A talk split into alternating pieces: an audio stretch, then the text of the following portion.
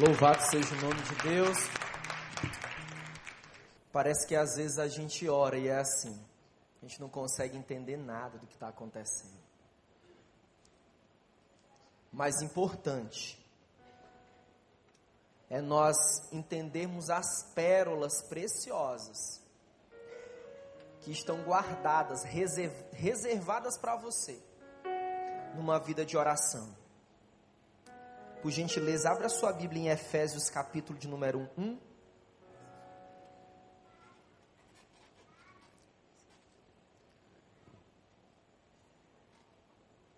É muito bom quando nós centralizamos as nossas reflexões em alguns temas específicos. E essa é a razão de nós estarmos vivendo esses dias, nessas que hoje de manhã completaram 11 mensagens sobre face a face com Deus, onde a nossa temática será a oração. Porque nós podemos nos aprofundar mais sobre um tema tão importante para a nossa vida, para a gente começar 2016 decolando, cheio de energia, e o combustível dos discípulos de Jesus não é outro senão a oração. E eu quero convidar você nessa tarde. Nós extraímos alguns princípios espirituais preciosos a partir de mais uma oração de um homem que, para conhecer a Deus, foi necessário cair do cavalo. Esse homem era entendido na lei, religioso, mas ainda não havia aprendido a ser discípulo de Jesus. Existe uma diferença grande em ser religioso, em ser um frequentador de igreja, ou seja, qualquer outra religião, de ser um discípulo de Jesus. E eu estou falando dele. Depois de Jesus, simplesmente o maior missionário que o mundo já viu. Plantador de igreja, teólogo, pastor. E o nome dele é Paulo. Acompanha comigo, por favor, Efésios capítulo 1, versículo de número 15. Diz assim a palavra de Deus: Por isso também eu tenho ouvido a fé que há entre vós no Senhor Jesus e o amor para com todos os santos. Não cesso de dar graças por vós, fazendo menção de vocês nas minhas orações, para que o Deus de nosso Senhor Jesus Cristo, o Pai da glória, vos conceda espírito de sabedoria e de revelação no pleno conhecimento dele, iluminando os olhos do vosso coração para saberdes qual é a esperança do seu chamamento, qual a riqueza da glória da sua herança nos santos, e qual a suprema grandeza do poder para com os que cremos, segundo a eficácia da força do seu poder, o qual ele em Cristo, ressuscitando dentre os mortos e fazendo assentar à sua direita nos lugares celestiais. Esse acima de todo principado e potestade, poder e domínio, e de todo nome que se possa referir não só no presente século, mas também no vindouro. E por todas as coisas debaixo dos pés, e para ser o cabeça sobre todas as coisas o deu à igreja, a qual é o corpo, a plenitude daquele que a tudo enche todas as coisas Louvado e engrandecido seja o nome de Jesus Cristo, nosso Senhor. Amém, irmãos? Eu vou situar você o que estava acontecendo quando o apóstolo Paulo começou a escrever essa carta à igreja de Efésios. Quero lembrar a você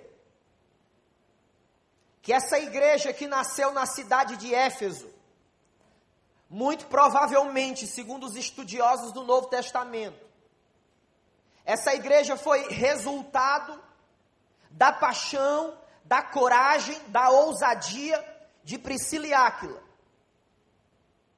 Esse casal havia sido alcançado por Deus, alcançado com a mensagem de Cristo através da vida de Paulo.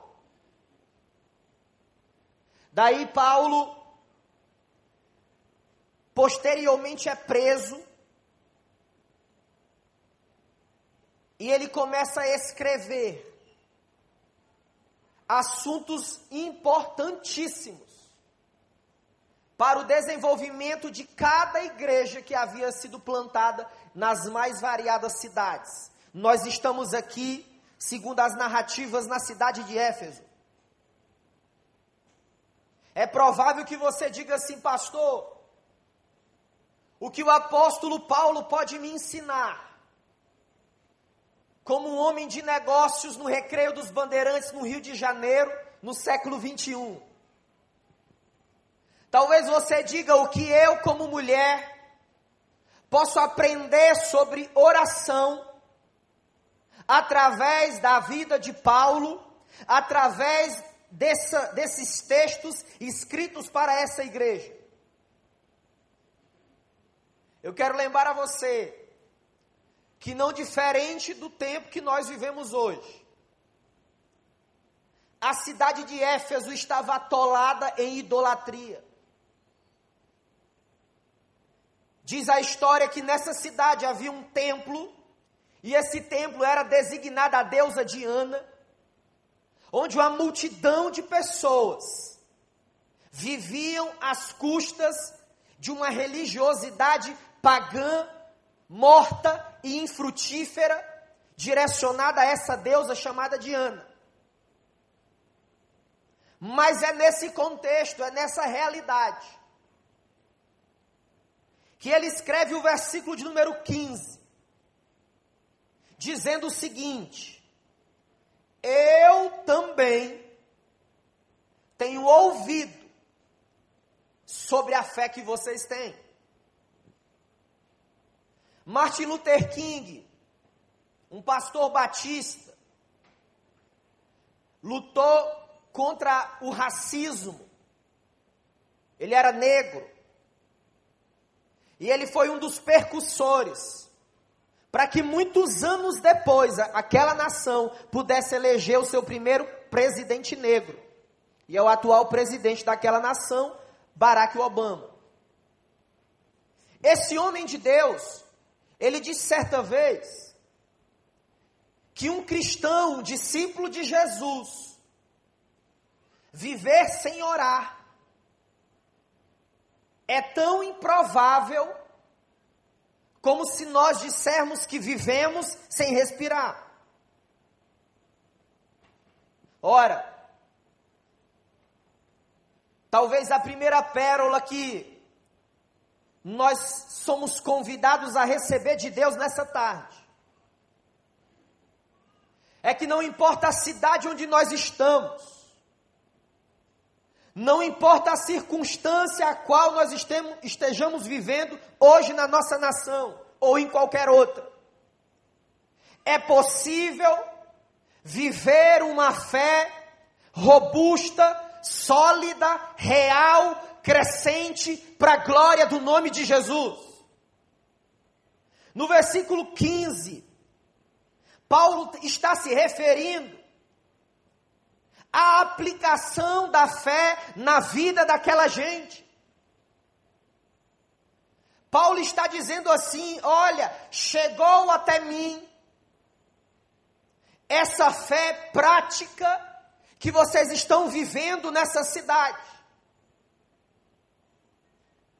O resultado de nós estarmos face a face com Deus, a consequência de nós nos encontrarmos com Ele através da oração.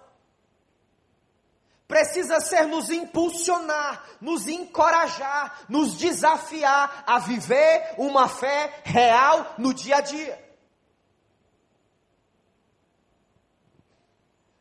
Nossa fé é a resposta daquilo que já foi feito por nós em Jesus a nossa crença, as nossas convicções, são convicções que vão muito além das descrições teológicas, apesar de serem extremamente importantes. A nossa fé, ou a resposta dela, ela é resultado de experiências com aquele que não foi preso pela sepultura, experiências com aquele que é o filho do carpinteiro e o seu nome é Jesus Cristo de Nazaré. E é essa fé que deve atingir, que deve reescrever, redesenhar todas as áreas da nossa vida. O que Paulo está dizendo que a fé daqueles irmãos, numa cidade afogada pela idolatria, numa cidade onde homens e mulheres eram oprimidos, escravos da religião, que mesmo assim, no encontro face a face com Ele, com Cristo Jesus, era possível viver uma fé sólida para a glória de Deus. E essa fé que reescreve a nossa história. É essa fé que deve reescrever, por exemplo, as nossas práticas empresariais. É essa fé que deve gerar em nós sede, fome da presença da glória de Deus. Ah, meus irmãos, é essa fé, minhas irmãs, que deve reescrever a vida de moças e rapazes encarcerados pelo falso prazer. Quantas moças e quantos rapazes tão próximos de nós, ao lado da nossa casa, ou dentro da nossa casa, ou quem sabe eu e você. Temos buscado fonte de prazer, ou fontes que não satisfazem a nossa necessidade da alma. Nós temos fome de alguma coisa. Todo ser humano tem fome. E a fome da nossa alma. Só Jesus Cristo pode saciar. É a fé nele que vai nos ajudar a reescrever nossa história. História de homens e mulheres que estão cansados, que estão abatidos, sem rumo, sem direção, à margem da beleza que a vida tem para cada um deles, para cada um de nós. Essas reflexões sobre oração precisam nos conduzir à mesma fé que havia desses homens e mulheres de Deus na cidade de Éfeso. As causas da nossa oração, elas podem ser geradas de pelo menos três formas. As nossas orações podem ser geradas pelo que nós vemos, as nossas orações podem ser geradas pelo que nós ouvimos,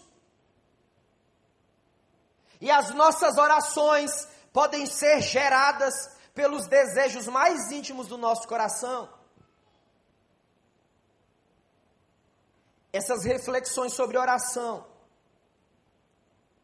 devem nos levar para um outro nível de expectativa de caminhar com Jesus uma expectativa não meramente baseada em livros, mas uma expectativa baseada em uma vivência, baseada em uma experimentação daquele que morreu por mim e por você, daquele que não desiste de nós, daquele que é o Alfa e o Ômega, daquele que João diz que é o pão que desceu do céu, daquele que João diz que é a água que se nós bebermos não teremos fome, simplesmente Jesus. E isso vai ocorrer. Uma fé robusta, como desses homens, desses discípulos, quando nós deixarmos o Evangelho nos levar a abraçar o arrependimento. Hoje de manhã, nós somos desrespeitados na nossa religiosidade. Eu não sei quantos estavam aqui hoje pela manhã.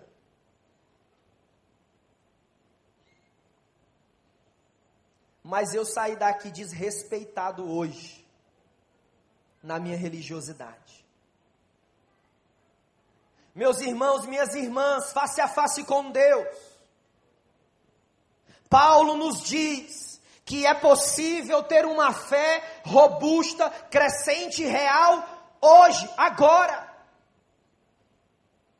Mas nós precisamos abraçar, nos envolver com arrependimento daquilo que nós temos visto, que não deveríamos ver, daquilo que nós temos ouvido, que não deveríamos ouvir, daquilo que nós temos falado e não deveríamos falar. É impossível querer mudança de vida querer aumento nas expectativas de conhecer a Jesus e caminhar com Ele. Se permanecermos na masmorra do orgulho e do medo. Presta atenção. O orgulho e o medo podem ser muralhas, podem ser fortalezas na sua vida para que você não faça orações mais ousadas. Se você quer fazer orações ousadas, você está sendo convidado a sair da masmorra, do orgulho e do medo. Um dos efeitos da aplicação do Evangelho na nossa vida é que nós conseguimos identificar, ou deveríamos conseguir, com maior facilidade, aquilo que nos dá alegria, aquilo que nos dá significado, senso de pertencimento, esperança, aceitação. Mas o problema é quando essas coisas tomam o lugar de Jesus na minha vida. Quando eu busco mais aceitação em alguém ou em algo, quando eu busco significado em alguma coisa ou em alguém, quando eu busco alegria em algo ou alguém, quando eu busco esperança em alguma coisa ou em alguém, mais do que Jesus, isso pode ter se tornado Deus na minha vida. Nós criticamos muito a idolatria que acontecia na cidade de Éfeso, a idolatria que acontece em muitos cantões do nosso Brasil. Recentemente, os canais de televisão noticiaram a lavagem das escadarias de uma das igrejas na Bahia. E nós olhamos aquilo como discípulos de Jesus e dizemos: isso é idolatria. Mas quando nós buscamos significado, satisfação e esperança no dinheiro, quando nós buscamos alegria, senso de pertencimento, com qualquer outra coisa que não seja a pessoa de Jesus, isso também é idolatria. O efeito de encontrar a Deus é que nós podemos identificar o que tem roubado o lugar de Jesus na nossa vida. Mas o que Paulo está dizendo é o seguinte: é possível viver uma fé sólida, porque a semelhança daqueles homens e daquelas mulheres, nós somos chamados por Ele a aplicar na nossa vida todo o Evangelho de Deus. As armadilhas se dão quando nós selecionamos trechos, versículos, frases para o nosso bel prazer.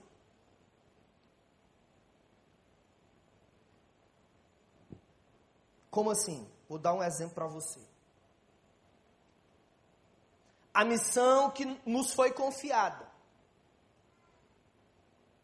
de estender o reino de Deus, de aprofundar o conhecimento de Jesus, ela precisa de algumas coisas. Ela precisa que uns plantem, ela precisa que outros reguem, e o Senhor dará o crescimento. É como um pai que tem a expectativa, que tem o desejo que seus filhos, que suas filhas, sejam pessoas que amem a Jesus acima de todas as coisas. Ele planta, ele rega e o Senhor vai dar o crescimento. Nós não podemos atribuir responsabilidades a Deus que são nossas responsabilidades. Nós não podemos atribuir compromissos a Deus que são os nossos compromissos e um deles é a oração. Eu lembro quando em 2014 tive a oportunidade numa das maiores igrejas do mundo na Ásia, na Coreia do Sul. Nós somos do Brasil num grupo de mais de 80 pastores. E nós chegamos àquela cidade, capital da Coreia do Sul. E nós fomos conhecer a primeira igreja. Meus irmãos, eu nunca tinha visto um negócio daquele. Uma igreja de 84 mil pessoas. Aí tinha um amigo que falava inglês perto de mim e disse: Você vai me ajudar aqui, eu quero fazer umas perguntas aqui. Vou dar uma de jornalista. Tá certo. Aí eis que vê o nosso encontro, o irmão estava nos servindo ali, servindo os pastores. Esse irmão era a quarta pessoa na administração global da Samsung. E eu perguntei a ele, a queima-roupa, por que vocês valorizam a oração? Ele ouviu a minha pergunta, baixou a cabeça, levantou, olhou para mim, para esse outro amigo, com os olhos em lágrimas, e disse o seguinte: Pastor, há uns anos atrás eu acordava três e meia da manhã para ganhar dólares. Mas eu descobri que mais importante do que os dólares que eu ganhava é o tesouro que eu não posso perder. É o prazer que eu não posso perder de buscar a glória de Deus na minha vida através do poder da oração. Eu fiquei com vergonha naquela hora.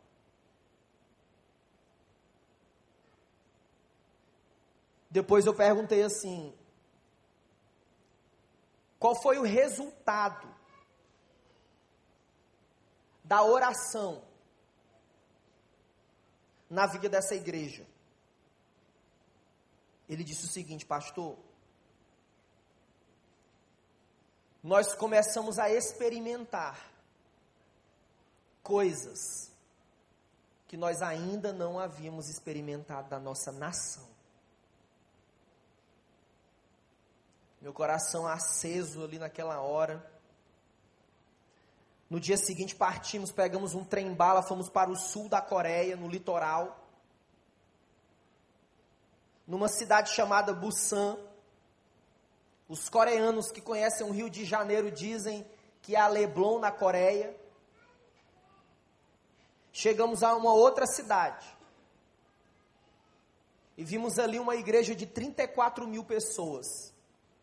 13 mil jovens. E quando nós entramos naquela igreja, era tarde, era no sábado. Eu pude ver mais ou menos assim, uma multidão. E um outro pastor perguntou para um pastor da igreja, disse, quantos jovens tem aqui agora? Ele respondeu, mais ou menos uns 8 mil jovens. E eles oravam a Deus, eles clamavam a Jesus. Eu acredito ter sido uns 40 minutos de oração. E foi lindo, porque aqueles jovens clamavam por vários países do mundo. E aí vem a segunda lição que Paulo nos ensina nesse texto. Versículo 16. Se você puder e quiser, marque a palavra não cesso. Essa palavra não aparece apenas aqui. Essa palavra aparece também na primeira carta que ele escreve à igreja de Tessalônica. E ele diz assim: Não cessem de orar. Se você quer fazer orações mais ousadas, você precisa aplicar persistência.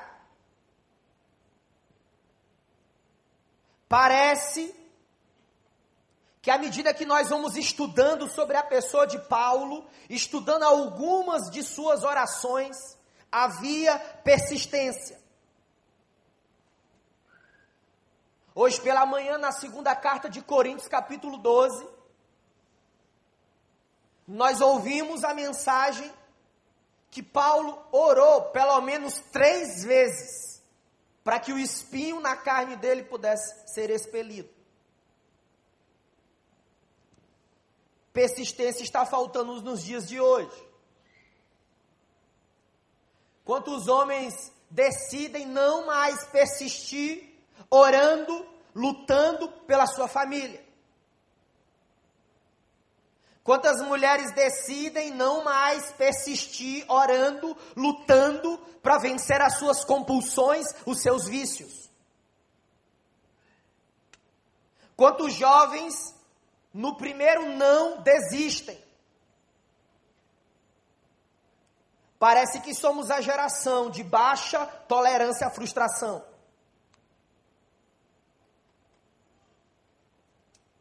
Não toleramos a frustração.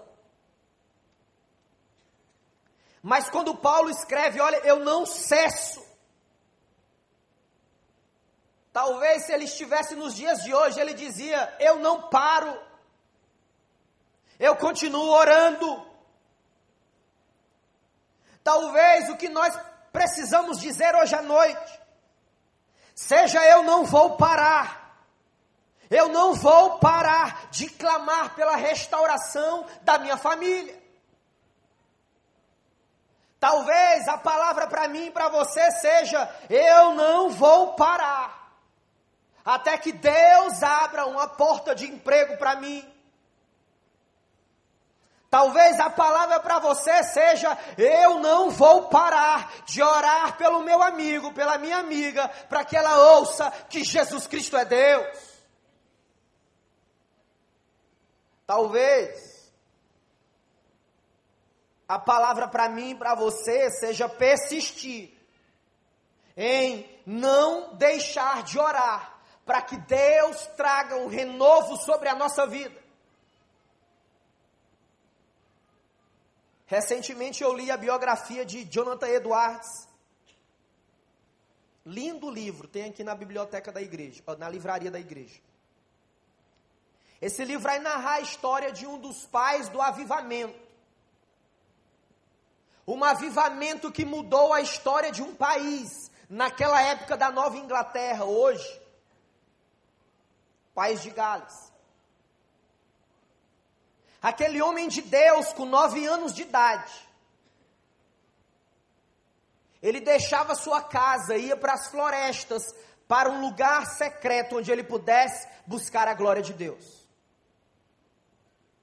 Que história linda. Jonathan Edwards, em 1734, experimentou o avivamento na sua vida, na sua cidade e na sua nação. Quantos outros homens de Deus, através da persistência na oração, experimentaram um toque poderoso do Senhor nas suas vidas? Eu poderia lembrar a vocês, John Wesley. Eu poderia lembrar a vocês, George Whitfield. Grandes homens de Deus, que venceram as dificuldades das suas próprias vidas, de joelhos, clamando em oração. Diz a história dos avivamentos que um homem chamado Charles Finney Diz que esse homem persistia tanto em oração, que um dia ele chegou numa das fábricas de Londres. Diz que quando ele colocava os pés dentro das fábricas, grandes coisas Deus fazia ali. Um homem humilde, frágil, mas que amava a presença de Deus. Diz que quando ele entrava nas fábricas, os trabalhadores de Londres se ajoelhavam, clamando a Deus o, o perdão dos seus próprios pecados. Charles Finney pegava um trem de uma cidade para outra. E à medida que o trem parava em estações, o povo que estava para entrar no trem sentia o peso da glória de Deus. Meus irmãos, se vocês perguntarem para mim se eu creio que isso pode acontecer, eu digo a vocês: eu creio. Se eu creio que a glória, o peso da glória de Deus, que incendiou a Inglaterra, os Estados Unidos no século 17 e 18, que incendiou a Coreia nos anos 80, 90, se esse mesmo fogo do Espírito pode alcançar a nossa nação, o Rio de Janeiro, o Recreio dos Bandeirantes, eu creio nisso em nome de Jesus. Mas nós precisamos persistir em oração. Nós precisamos crer que Deus pode nos visitar de uma maneira extraordinária. Paulo nos ensinou outra coisa no versículo 16 ele usa a palavra não cesso, e na mesma linha ele usa a palavra dar graças, as palavras. Poderia ser gratidão. Sabe o que nós podemos aprender aqui? Que gratidão precisa ser manifesta. Porque gratidão, sem ser expressa, é a mesma coisa que embrulhar um presente e não entregar. A oração de Paulo refletia gratidão ao Senhor. Parece que as nossas orações, as palavras que nós usamos na oração, elas são como se fossem pequenos espelhos que refletem aquilo que nós cremos, que refletem aquilo aquilo que nós acreditamos que Deus é e aquilo que ele pode fazer. Precisamos deixar as nossas orações utilitaristas. Precisamos aprender o poder da gratidão na oração. Paulo nos ensina nessa tarde que é possível ter uma fé robusta, que é possível persistir na oração e que nós precisamos ter um coração grato. Eu lembro de uma história que um músico no Brasil foi cantar em uma outra cidade. Ele saiu de São Paulo e foi para o sul do Brasil. E ele ministrava adoração na conferência. canções lindas, inspiradoras. Terminou aquele culto, aquela celebração. No outro dia ele pegou o avião e foi embora para São Paulo. Quando ele chega em São Paulo, mais ou menos meio-dia, ele recebe a ligação de um pastor, o pastor daquela igreja que ele estava no domingo. E o pastor pega o telefone e diz assim: Eu estou ligando para agradecer a você por ontem. Ele disse: Pois não, pastor, o que, que o senhor está precisando? Ele disse: Não, eu estou ligando para lhe agradecer por ontem. Ele disse: Pastor, o senhor ligou só para me agradecer por ontem? Ele disse: Só não, meu filho. Eu liguei para agradecer a Deus pela sua vida, pelo que aconteceu ontem. Esse mesmo pastor teve uma experiência muito linda. Quando o músico voltou para a cidade, daquele pastor que ele havia participado da celebração, ele perguntou ao membro da igreja: Nossa, o pastor de vocês tem um coração muito grato. Ele contou, é produto de uma experiência que ele teve. Diz que esse pastor perdeu a esposa com câncer. E a esposa foi sepultada. Tempos depois, ele recebeu a ligação que precisava fazer exumação do, do corpo da esposa. E os legistas do IML foram ao cemitério onde o corpo da esposa dele estava. E ele acompanhou a exumação do corpo da esposa e o coveiro do lado dele ajudou a abrir o caixão. E quando os médicos legistas foram embora, a perícia foi embora, ficou só o coveiro e o pastor saindo do cemitério. E o pastor e o coveiro disse o seguinte: Eu vi que não havia resíduo de flores no caixão da sua esposa. E o pastor respondeu ao coveiro: Você está correto. Porque eu dei a ela flores em vida. Aquele músico de São Paulo entendeu o poder da gratidão aplicada na vida daquele homem de Deus. Eu preciso ser grato a Deus, honrando aqueles que têm abençoado a minha vida. Quando Paulo ora por esses discípulos da cidade de Éfeso, ele está dizendo: Eu não cesso, eu persisto em agradecer a Deus pela vida de vocês. Talvez, meu irmão, você precisa persistir agradecendo a Deus pela bênção da sua família ou pelos desafios que você tem. Talvez você precise persistir agradecendo a Deus pela chance de estar aqui celebrando a vitória de Jesus em mais um domingo. O poder da gratidão. Precisamos ser gratos a Deus pelas coisas mais simples da nossa vida. Em determinadas ocasiões elas passam desapercebidas. Estou terminando. as nossas orações vão refletir aquilo que nós cremos. Uma outra pérola que Paulo nos ensina nesse texto, do versículo 17 até o versículo 23. Paulo diz assim: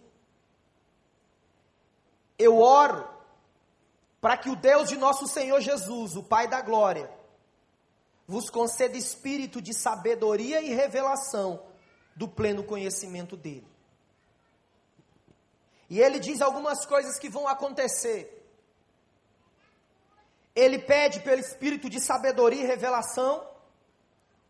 Ele pede para que os nossos olhos do coração sejam iluminados. Ele nos lembra que todas as coisas estão debaixo do poder de Jesus. E ele nos lembra que Jesus Cristo é o cabeça da igreja. Então preste atenção. se nós queremos ter orações ousadas, nós precisamos aprender a cultivar uma fé robusta, crescente, Nós precisamos aplicar persistência na nossa vida. Nós precisamos redescobrir o poder da gratidão. E todas essas coisas serão para que outros, inclusive eu, inclusive você, conheçam a plena revelação de Jesus. Esse é o convite. Esse é o desafio para nós. O desafio é para que nós possamos sair da água nos pés para caminharmos no fundo, indo mais profundo no conhecimento pleno de Jesus Cristo, nosso Senhor, até que Ele venha. Fique de pé em nome de Jesus. Orações ousadas. Paulo nos ensina a ter orações ousadas. E o convite é para que nós conheçamos em profundidade a Jesus. Queria que você fechasse seus olhos agora.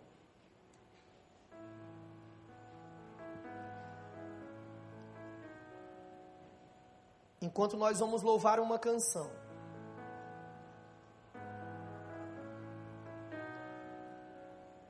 eu queria desafiar você a fazer orações ousadas.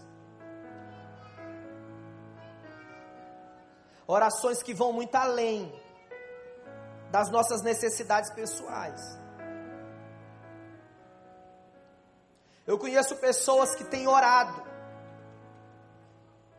para que crianças que são órfãs sejam adotadas. Eu conheço gente que tem orado para que homens, mulheres busquem satisfação não nas drogas, mas em Jesus. Eu conheço gente que tem orado há mais de 20 anos, clamando um avivamento na nossa nação, bíblico, genuíno. E eu quero desafiar você, a junto comigo, junto com essa igreja, a fazermos orações ousadas, orações que vão mudar o mundo, orações que vão marcar a história, dizendo: Senhor, vem com peso de glória sobre a nossa casa, sobre a nossa cidade. Orações que vão mudar o mundo, dizendo: Pai, no nome de Jesus, que casamentos sejam restaurados para o louvor do Senhor. Eu quero convidar você, enquanto nós vamos louvar essa canção, a se apresentar diante de Deus, dizendo: Eu quero, Senhor, conta comigo. Eu quero conhecer a Jesus em profundidade. eu quero fazer orações ousadas. Enquanto nós vamos adorar o nome dEle, eu queria que você saísse do seu lugar, num movimento dizendo: Senhor Jesus, eu estou movendo as minhas pernas, porque eu quero me envolver naquilo que o Senhor está fazendo realizando orações ousadas que vão além dos meus pedidos. Eu quero desafiar você a sair do seu lugar e vir. Eu quero orar junto com você e por você no nome de Jesus. Pode sair do seu lugar em nome de Jesus. Estás presente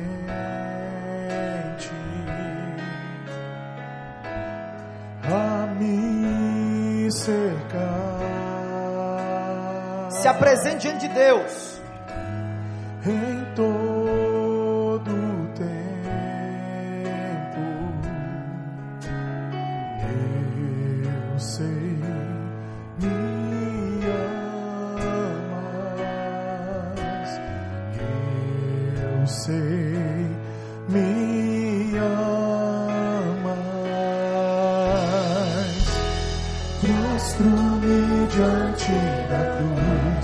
vejo o sangue de Jesus.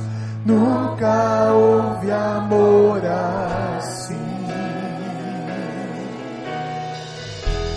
Sobre a morte já venceu sua glória ao céu encheu, nada irá me separar.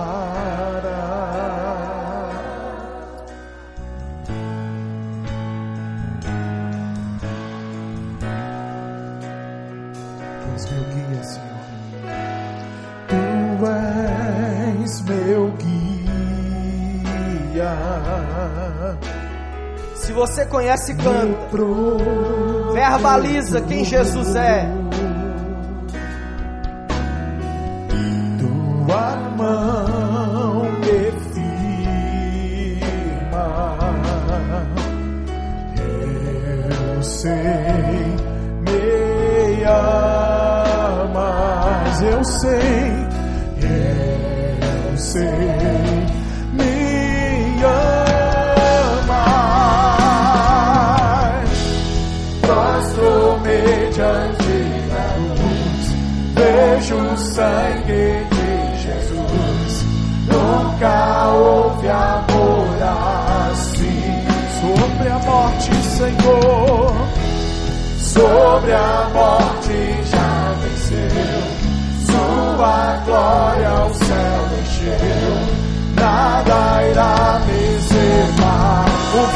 soul. Oh,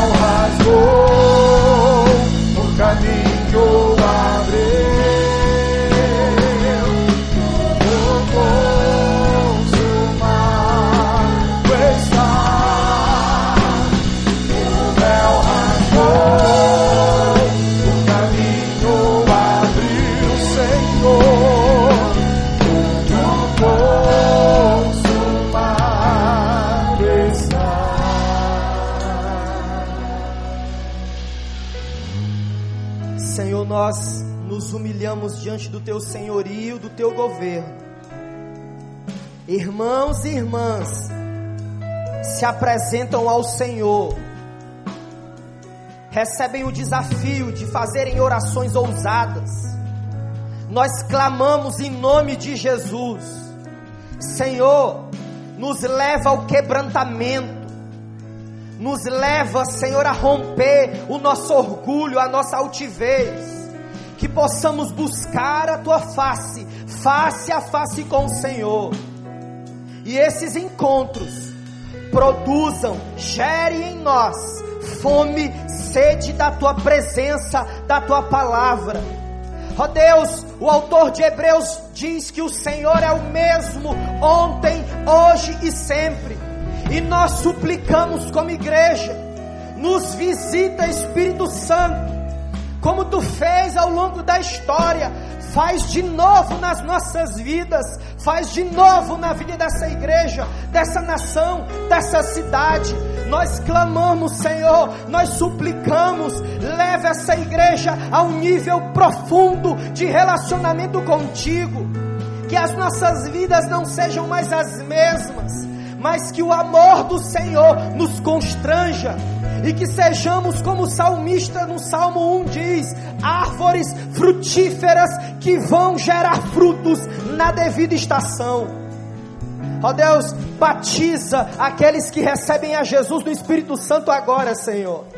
Distribui dons espirituais conforme a tua palavra, para que o reino do Senhor se expanda, se aprofunde ainda nessa geração. Se você crê nisso, se você crê nisso, se você crê no poder da palavra, na suficiência das escrituras, na graça que te alcançou, celebre a Jesus com as suas palmas e diga: Santo, Santo, Santo é o Senhor, Santo, o Cordeiro de Deus é digno, Ele é digno de todo louvor e toda adoração.